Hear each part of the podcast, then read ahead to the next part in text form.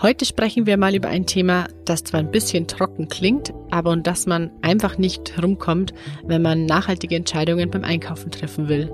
Und zwar geht es um Siegel. Wie behält man da eigentlich am besten einen Überblick? Genau das wollen wir heute klären. Der Utopia Podcast. Einfach nachhaltig leben. Hi, ich bin Lena und heute sprechen wir über Siegel also über diese kleinen Embleme und Logos, die auf vielen Produkten abgedruckt sind und die uns im besten Fall dann natürlich sagen, welches Produkt besonders nachhaltig ist und was wir ohne Bedenken kaufen können. Ich mache das nicht alleine, sondern spreche darüber mit meiner Kollegin Kathi. Hallo. Hi, Kathi, bist du ein Siegel-Nerd? Hand aufs Herz. Kennst du alle Siegel auswendig? ja, auf jeden Fall. Nein, Quatsch. Aber ich finde Siegel schon zu einem gewissen Grad echt wichtig, weil sie mir einfach bei der Auswahl in Geschäften eine deutliche Erleichterung bieten. Und ich finde, es ist auch wichtig, dass man sich vielleicht vorab mal damit auseinandersetzt, damit man dann die Kennzeichnungen besser erkennt und dann geht's im Geschäft einfach auch schneller.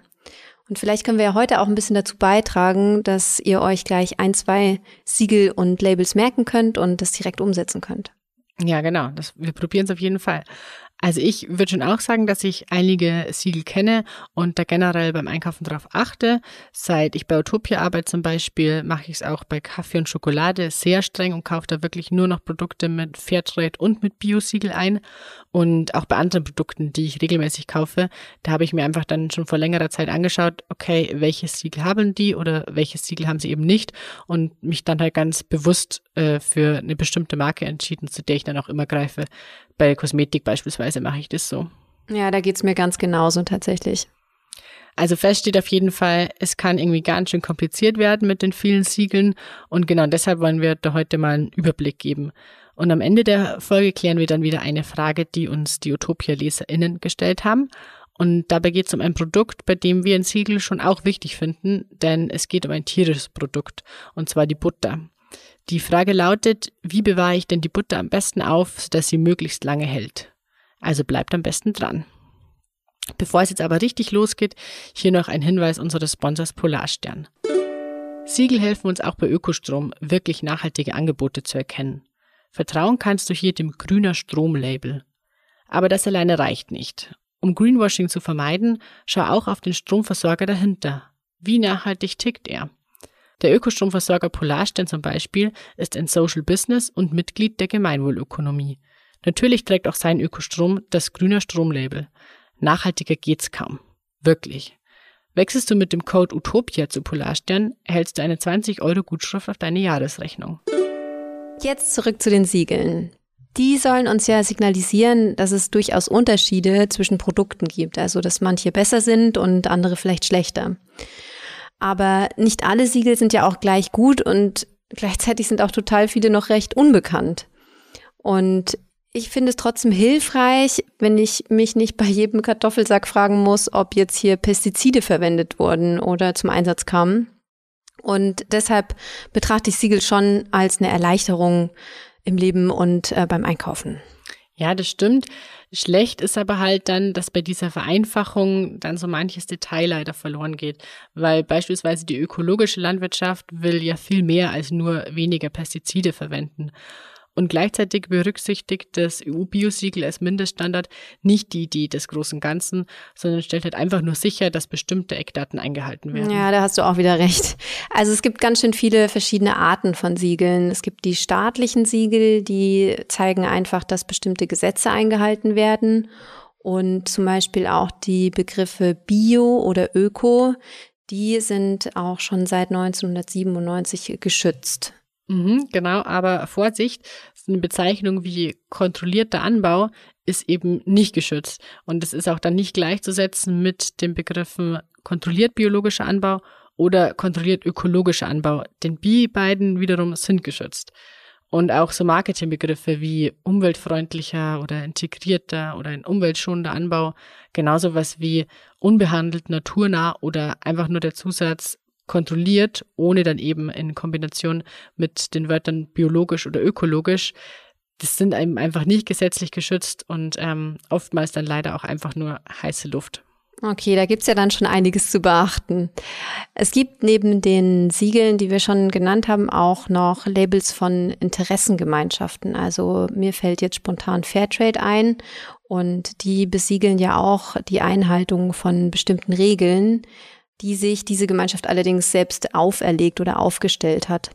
Das heißt, ähm, die können auch stärker sein als die staatlichen Vorgaben und gerade Fairtrade und GEPA kommunizieren auch sehr klar, was diese Siegel eigentlich versprechen und ähm, sind im Vergleich zum Beispiel zu Siegeln wie dem DLG-Siegel auf jeden Fall ähm, stärker einzuordnen. Das ist zumindest unsere Meinung.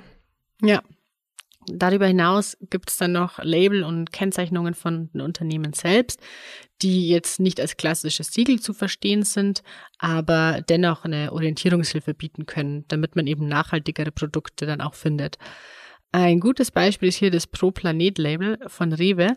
Mit dem äh, werden Produkte gekennzeichnet, die sozial öko und ökologisch nachhaltiger produziert werden und die auch höhere Tierwohlstandards erfüllen. Diese Leitsysteme machen aber nur dann Sinn, wenn die Transparenz auch gewährleistet ist. Das heißt, wenn ich ein solches Label sehe, dann muss ich aus immer auch eine Erklärung seitens Unternehmens dazu finden, nach welchen Kriterien eben diese Kennzeichnung jetzt vergeben wurde. Dann sonst passiert es natürlich schon mal schnell, dass die Produkte einfach nur nach Premium aussehen. Also achtet da am besten darauf, was die Kennzeichnung wirklich aussagt, beziehungsweise was hinter ihr steht. So, jetzt lass uns doch mal einen imaginären ja, Gang durch den Supermarkt machen und schauen, welche Siegel uns da so begegnen. Los geht's ja immer mit Obst und Gemüse. Vielleicht beginnen wir da auch einfach mal mit dem aus meiner Sicht am weitest verbreiteten staatlichen Biosiegeln. Da gibt es zwei Versionen. Zum einen das deutsche Biosiegel, das ist so, hat so eine Wabenform mit der Aufschrift Bio nach EG Öko-Verordnung das gibt's auch schon seit 20 Jahren und ich glaube, das kennt jeder. Und dann gibt's noch das EU-Biosiegel, was die Form eines stilisierten Blattes hat und auf so einem grünen Hintergrund zu sehen ist. Also rein faktisch wurde das deutsche Biosiegel auch eigentlich 2010 schon von dem EU-Biosiegel abgelöst. Aber in der Praxis ist euch bestimmt auch schon aufgefallen, werden oft beide Siegel noch verwendet. Das ist vielleicht auch einfach nur, weil die Bekanntheit des deutschen Biosiegels noch ein bisschen größer ist, ein bisschen präsenter. Mhm. Das EU-Biosiegel besagt, dass 95 Prozent der Zutaten eines Produktes eben aus ökologischem Landbau stammen müssen. Und außerdem dürfen bei Produkten mit diesem Siegel keine Gentechnik und auch keine chemisch-synthetischen Pflanzenschutz- oder Düngemittel eingesetzt werden. Es dürfen dann zum Beispiel auch keine Geschmacksverstärker, keine künstlichen Aromen, Farbstoffe oder Emulgatoren enthalten sein. Das EU-Biosiegel ist wirklich ein gutes Siegel und es ist auf jeden Fall schon mal viel besser, Lebensmittel mit diesem Biosiegel zu kaufen, als eben welche, die aus nicht biologischer Erzeugung stammen. Genauer hingeschaut liefert das EU-Biosiegel im Bereich Tierwohl dann aber leider nur Mindeststandards. Zwar haben die Tiere da sehr wohl mehr Platz als jetzt in der konventionellen Haltung, aber ganz so weit geht's dann irgendwie doch nicht. Und der Begriff artgerechte Haltung ist irgendwie auch alles andere als eindeutig definiert. Ja, ich würde auch sagen, gut, aber nicht gut genug. Also das EU-Bio-Label, das erlaubt zum Beispiel auch beinahe die doppelte Zahl an Legehennen und Masthühner pro Hektar, wie die drei größten deutschen Bioverbände, Bioland, Demeter und Naturland. Die sind euch bestimmt auch schon mal begegnet. Die gehen noch deutlich weiter und deswegen würde ich das EU-Bio-Siegel definitiv eher als Bio-Light ansehen und ähm, dann vielleicht nochmal in die Bio-Plus-Variante gehen. Mhm, mhm. Ja, dann äh, lass uns doch mal noch genauer auf Demeter, Naturland und Bioland zu sprechen kommen. Ja, Demeter ähm, ist eigentlich einer der strengsten Bio-Anbauverbände und vergibt ein Ökosiegel mit hohen Standards. Also das Logo, das hat einen orangen Hintergrund und äh, so ein grüner Strich unten.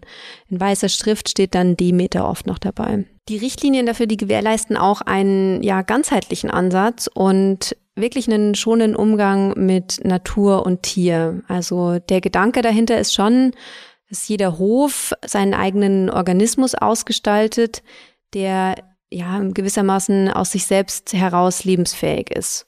Und Demeter beruft sich da auch auf die anthroposophische Lehre von Rudolf Steiner.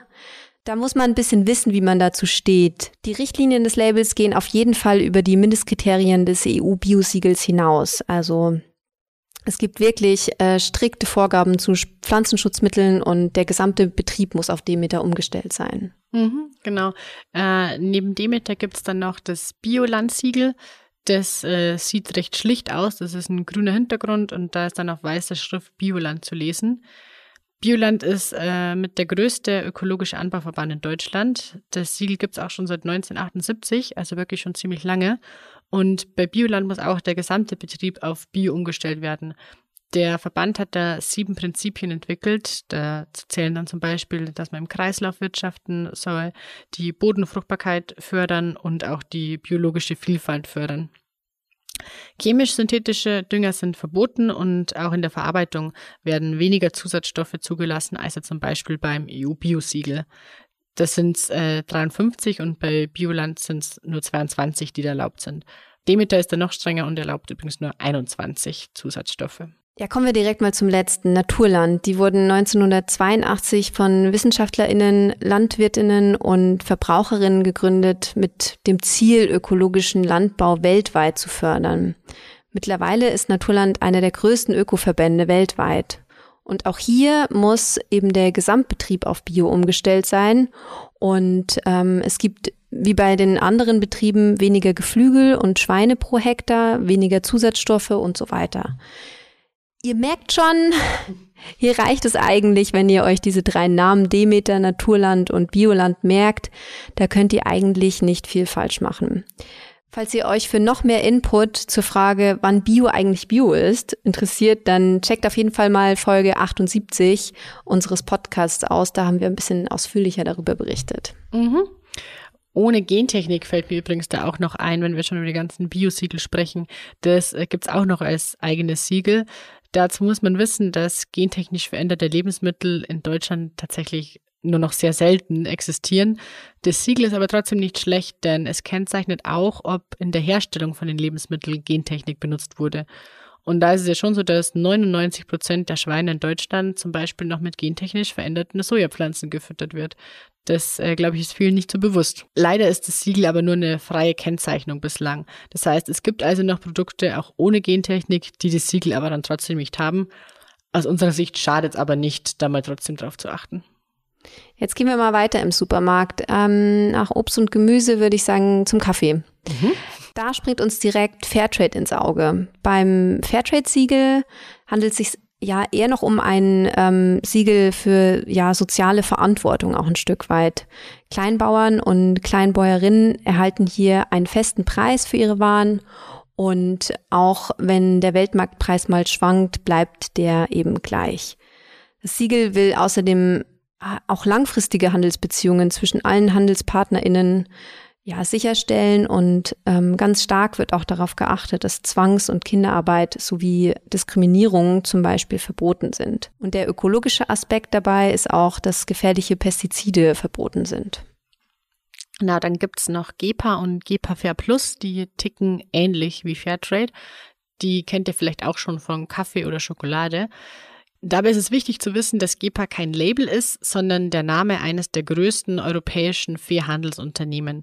Denn seit über 40 Jahren vermarktet GEPA Produkte und Rohstoffe von dem auf dem Weltmarkt benachteiligten Produzierenden und zwar zu fairen Bedingungen und importiert die und vermarktet die dann eben in Deutschland. 1975 wurde dazu die Gesellschaft zur Förderung der Partnerschaft mit der Dritten Welt, MBH, gegründet. Bisschen sperriger Name. Heute heißt es äh, verständlicher GEPA, The Fair Trade Company. Ja, ihr seht schon, wir haben ein bisschen gespickt. Ähm, also fair bedeutet jetzt nicht automatisch Bio, aber 78 Prozent der Produkte trugen zumindest 2018 das EU-Biosiegel und sind teils auch Naturland zertifiziert.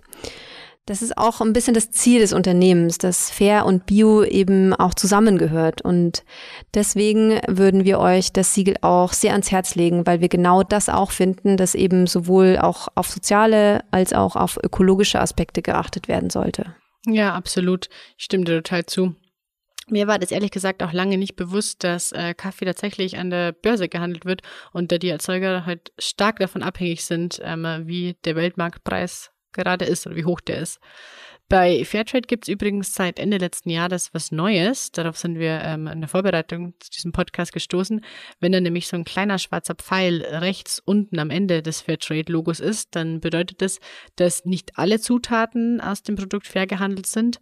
Wenn der Pfeil fehlt, also kein Pfeil vorhanden ist, dann ist das Produkt komplett fair. Ist vielleicht auch ganz gut zu wissen und ähm, ist mir tatsächlich auch so noch nicht begegnet.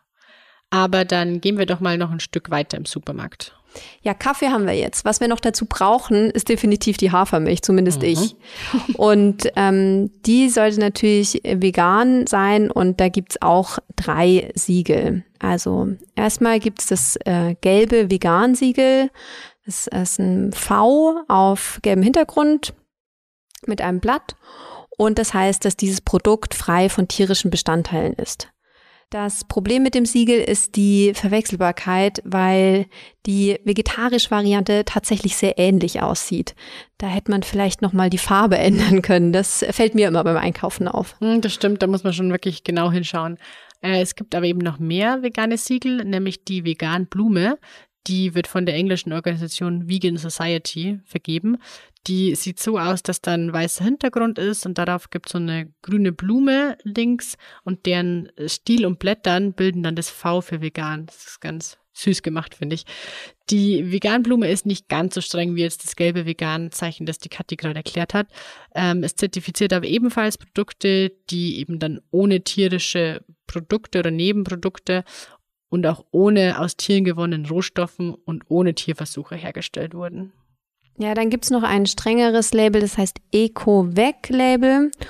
Und das ist hellgrün und auf dem steht in weißer Schrift Eco-Vec und darüber sind zwei Blätter und drunter ist so ein kleiner Haken. Mhm. Damit ein Lebensmittel dieses Vegan-Logo dann tragen darf, muss es nicht nur frei von tierischen Inhalts- und Verarbeitungsstoffen sein, sondern es muss auch mindestens ein EU-Bio-Siegel tragen. Das ist aber noch nicht so weit verbreitet, aber ich finde es eine coole Kombi. Ja, was wir auf jeden Fall hier auch nochmal hervorheben wollen, ist das We Care Siegel. Wenn du gerade schon von wenig verbreitet sprichst, dann passt es ganz gut, weil das nämlich erst im Februar 2021 eingeführt wurde. Und das hat auch einen ganzheitlichen Ansatz. Man will hier die ökologischen und die sozialen Standards anhand der kompletten Lieferkette des Produkts eigentlich festhalten bei der Zertifizierung werden die Unternehmen nach vier Handlungsfeldern beurteilt. Und das Besondere daran, es geht da um Unternehmensführung, Lieferkettenmanagement, Mitarbeiterverantwortung und Umweltmanagement. Also diese Kombination ist schon sehr besonders. Mhm, und falls ihr euch jetzt da wie ich denkt, hey, es klingt ja wirklich cool, äh, ich habe das aber noch nie gesehen, dann liegt es daran eben, dass das noch ein recht neues Siegel ist. Alnatura und Lebensbaum sind aber die ersten Unternehmen, die die Pilotzertifizierung schon durchlaufen haben. Ja, das VCare-Siegel, das behalte ich auf jeden Fall im Auge und ich finde, das ist eine richtig gute Initiative und eine gute Ergänzung zum Lieferkettengesetz. Mhm.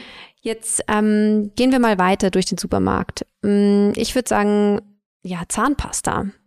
Da kann man ja auf Naturkosmetik achten. Ähm, das ist allerdings auch kein geschützter Begriff. Also gerade vor dem Hintergrund ist es sicherlich gut, sich da nochmal die Siegel anzuschauen.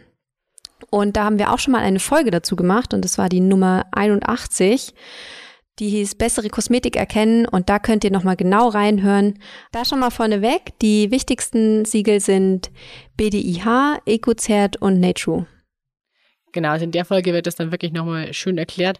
Und wir haben auch gedacht, dass das hier irgendwie dann echt langsam zu viele Siegel und zu viele Details werden, die wir erklären. Deshalb an der Stelle einfach nochmal verkürzt da die Infos dazu. Was wir hier aber auf jeden Fall noch erwähnen möchten, sind Siegel zu Mikroplastik oder besser gesagt Produkte, die frei von Mikroplastik sind. Man sieht diesen, dieses Label ja viel in Drogerien oder auch schon bei Edeka und Aldi. Der Teufel liegt hier aber ein bisschen im Detail, denn Mikroplastik ist nicht gleich Mikroplastik und es gibt hier verschiedene Siegel, die die Hersteller teilweise auch selbst entwickelt haben. Ja, aber das Gute schon mal vorneweg. Alle Mikroplastiksiegel schließen feste, halbfeste und flüssige synthetische Polymere aus. Ähm, das sind dann aber leider noch nicht alle Arten von Mikroplastik, denn bei dieser Definition dürfen bei allen bis auf einem Siegel immer noch sogenannte biobasierte Polymere zum Einsatz kommen, also Bioplastik. Das möchte man auch nicht in seiner Kosmetik haben. Nee, absolut nicht. Nur bei dem Siegel Plastix plastikfrei und da auch mit dem Zusatz Produktinhalt ohne Mikroplastik sind dann wirklich auch diese biobasierten Polymere ausgeschlossen. Das Plastiksiegel ist das erste europaweite Mikroplastiksiegel. Das ist hellblau und weiß und da ist ein Fisch drauf abgebildet. Leider ist das Siegel noch nicht wirklich weit verbreitet. Ja, wenn ihr das mal nachschlagen wollt, es wird mit U geschrieben. Also wird Plastix ausgesprochen, aber wird mit U geschrieben. Genau, haben wir uns extra informiert vorab, wie wir das richtig aussprechen. Auch alle anderen Mikroplastik-Label von Edeka, DM, Rossmann und Co. finden wir grundsätzlich gut, weil es einfach zeigt, dass die Unternehmen damit schon einen großen Schritt in die richtige Richtung gehen und eben auf Mikroplastik verzichten. Allerdings können wir diese unternehmenseigenen Labels nicht ganz ohne Kritik entlassen, denn da fehlen eben oft unabhängige Kontrollen und Prüfungen und die Mikroplastikdefinitionen gehen aus unserer Sicht dann auch nicht immer weit genug. Ein zusätzliches Naturkosmetiksiegel schadet auf keinen Fall bei Kosmetikprodukten. So, Kathi, jetzt haben wir unsere Einkaufstour fast beendet, oder? Ja, wir sind auch in einem sehr, sehr großen Supermarkt, muss ich jetzt dazu sagen, weil wir jetzt zu den Elektrogeräten kommen. Das ist unser letzter Stopp. Und da gibt's ja leider noch nicht so viele aussagekräftige Siegel, beziehungsweise man beschäftigt sich da einfach nicht so stark mit. Und gerade auch so Produktionsbedingungen, unter denen dann auch, ja, Elektrogeräte hergestellt werden, sind ja oftmals ja auch zum Teil menschenunwürdig und sehr kritisch zu betrachten. Es gibt dann den blauen Engel als ein Siegel, was man vielleicht noch kennt. Das ist die erste und älteste umweltschutzbezogene Kennzeichnung der Welt für Produkte und Dienstleistungen. Und das gibt's auch schon seit 1978 tatsächlich. Und seit einigen Jahren wird es eben für umweltfreundlichere Elektronik benutzt. Die Kriterien des blauen Engels sind dabei abhängig von der jeweiligen Produktgruppe. Das ist vielleicht ganz wichtig zu wissen noch. Da wird für jede einzelne Produktgruppe ein Katalog von Vergabekriterien erarbeitet und der wird dann typischerweise so alle drei bis vier Jahre erneuert.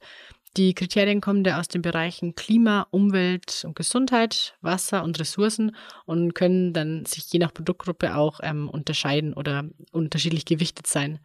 Das heißt aber dann jetzt nicht, dass ein Produkt mit dem blauen Engel-Siegel komplett unbedenklich ist, denn das Siegel sagt vielmehr nur aus, dass die gelabelten Produkte umweltfreundlicher sind als vergleichbare Produkte dieser Produktgruppe. Ja, also unsere Empfehlung ist ja ohnehin immer erstmal zu schauen, ob man vielleicht ja, was Gebrauchtes bekommt. Und wenn man wirklich neue Technik braucht, dann kann man sich auch nochmal mit den Energieeffizienzklassen beschäftigen. Ich glaube, die sind auch ganz bekannt eigentlich unter allen. Hat bestimmt jeder schon mal gesehen. Das sind meist diese großen Aufkleber auf Kühlgeräten oder ähnlich vergleichbaren Produkten oder diese AAA B, C, D äh, Standards ausgewiesen sind. Und da vielleicht auch nochmal der Hinweis, seit März 2021 wurde die Kennzeichnung angepasst, so dass es im Prinzip kein Plus mehr gibt und jetzt nur noch ABC etc. Ähm, was wir sonst noch empfehlen können, ist die Plattform EcoTop 10. Dort werden eben auch Produkte verglichen und nach solchen Kriterien, Mindestkriterien, Katalogen verglichen. Und da könnt ihr auch eine, ja, eventuell nachhaltigere Entscheidung treffen. Mhm, guter Tipp. Es gibt auch noch viel mehr Siegel, zum Beispiel jetzt bei Mode. Da machen wir aber wirklich dann noch mal eine eigene Folge drüber, denn das würde jetzt hier zu weit führen. Und auch bei Stromanbietern, bei Möbeln und sogar bei Finanzen gibt es Siegel. Was wir euch da auch übrigens immer empfehlen können, sind die Tests von Ökotest oder Stiftung Warentest. Die ordnen diese Produkte auch nochmal ganz gut ein aus unserer Sicht. Und was ich aber auch nochmal ansprechen möchte, sind die vielen kleinen Unternehmen, die sich einfach Siegel nicht leisten können. Das bedeutet, dass es zum Beispiel dann Lebensmittel geben kann, die direkt vom Bauernhof nebenan stammen, aber der eben halt nicht biozertifiziert ist, weil es einfach ein kleiner Hof ist.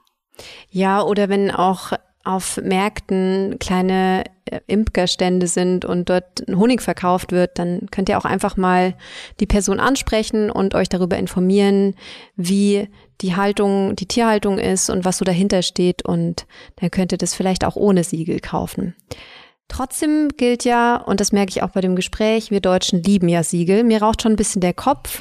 ähm, ja, kann man das so bestätigen für alle oder sind wir jetzt hier einfach nur zwei Freaks? Doch, ich würde sagen schon. Denn es gibt sogar eine Studie von der Gesellschaft für Qualitätsprüfung, die besagt, dass wir Deutschen einfach richtige Siegelfans sind. Also zum Beispiel lieber Produkte mit Siegel kaufen als ohne. Ist es denn bei dir auch so? Und hast du jetzt in unserer Folge noch ein neues Siegel für dich kennengelernt? Ja, ich bin jetzt bestens ausgestattet mit, den, mit der Siegelflut und ähm, Flastix war mir auf jeden Fall neu. Das äh, werde ich direkt mal ja in Augenschein nehmen und mir nochmal genauer auch auf deren Website anschauen, um was es da geht. Ja, und wenn es jetzt für euch auch viel zu viel Information auf einmal war und viel zu viele Siegel, dann findet ihr alle wichtigen Infos nochmal in den ähm, Show Notes und damit den entsprechenden Artikel versehen. Ihr könnt auch auf die Seite label-online.de gehen und euch da nochmal ein bisschen informieren. Da gibt es sehr viele Siegel und kann man sich gut informieren. Jetzt kommen wir noch zur Frage vom Anfang der Folge, nämlich wie lagere ich Butter eigentlich richtig, dass sie mir nicht so schnell verdirbt? Ja, also grundsätzlich gilt da, Butter kann natürlich irgendwann schlecht werden. Klar, das ist ein tierisches Produkt und damit auch ein verderbliches Lebensmittel. Sie ist aber tatsächlich jetzt nicht so empfindlich, wie viele Menschen vielleicht glauben, denn selbst bei Zimmertemperatur kann man Butter einige Tage lagern. Das ist eigentlich kein großes Problem. Im Kühlschrank hält sie mehrere Wochen und im Gefrierfach sogar monatelang. Ja, wenn du unsicher bist, ob du Butter noch essen kannst, vertraue auch einfach mal ein bisschen deinen Sinn. Also ein saurer Geschmack oder eine dunkelgelbe Verfärbung und ein leicht ranziger Geschmack sorgen schon dafür, dass die Butter sehr wahrscheinlich schlecht geworden ist. Also wenn du die erwähnten Merkmale an deiner Butter feststellen kannst, dann solltest du sie vielleicht lieber wegwerfen. Laut der Verbraucherzentrale können nämlich während des Zersetzungsprozesses gesundheitsschädliche Abfallprodukte entstehen. Also ein abgelaufenes Mindesthaltbarkeitsdatum sagt allein noch nichts darüber aus, ob deine Butter nicht mehr gut ist. Das Mindesthaltbarkeitsdatum ist tatsächlich nur eine Orientierung, da dann man lieber selber dran ähm, riechen oder schmecken, ob die wirklich verdorben ist oder nicht, denn Butter ist oft länger haltbar als draufsteht. Wir haben noch ein paar Aufbewahrungstipps für euch, damit ihr die Lebensdauer der Butter nochmal verlängern könnt. Und zwar bewahrt die Butter möglichst kühl auf, am besten in einer verschließbaren Dose im Butterfach des Kühlschranks. Wenn ihr nicht so viel Butter braucht, dann könntet ihr auch ganz äh, gut in kleinen Portionen einfach einfrieren, weil dann ist sie wirklich monatelang haltbar und könnt die nur so auftauen, wie ihr die dann wirklich auch benötigt. Ja, das ist echt nochmal ein guter Tipp. Und was wir auch an der Stelle nochmal empfehlen, ist natürlich auf eine Bio-Butter zurückzugreifen, vielleicht auch einfach mit den erwähnten Siegeln von Naturland Demeter oder Bioland. Oder ihr probiert einfach mal Margarine, die ist nämlich in der Regel auch vegan. Ja, sehr gut. Das war's dann auch tatsächlich mit der Folge für diese Woche. Wir hoffen, dass ihr ein paar Siegel mitnehmen konntet und jetzt in Zukunft dann schneller und besser entscheiden könnt, wenn ihr vorm Supermarktregal und damit dann wieder im Siegeldschungel steht. Wenn euch der Podcast gefallen hat, dann äh, vergesst nicht, ihn zu bewerten und abonniert ihn auch gerne. Über Feedback freuen wir uns natürlich auch jedes Mal. Das bitte per E-Mail an redaktion.utopia.de schicken. So, und das war's für diese Woche. Mir hat's viel Spaß gemacht. Mir Hört auch. Ich jetzt einkaufen. Sehr gut. Dann bis nächste Woche. Ciao. Ciao. Der Utopia Podcast. Einfach nachhaltig leben.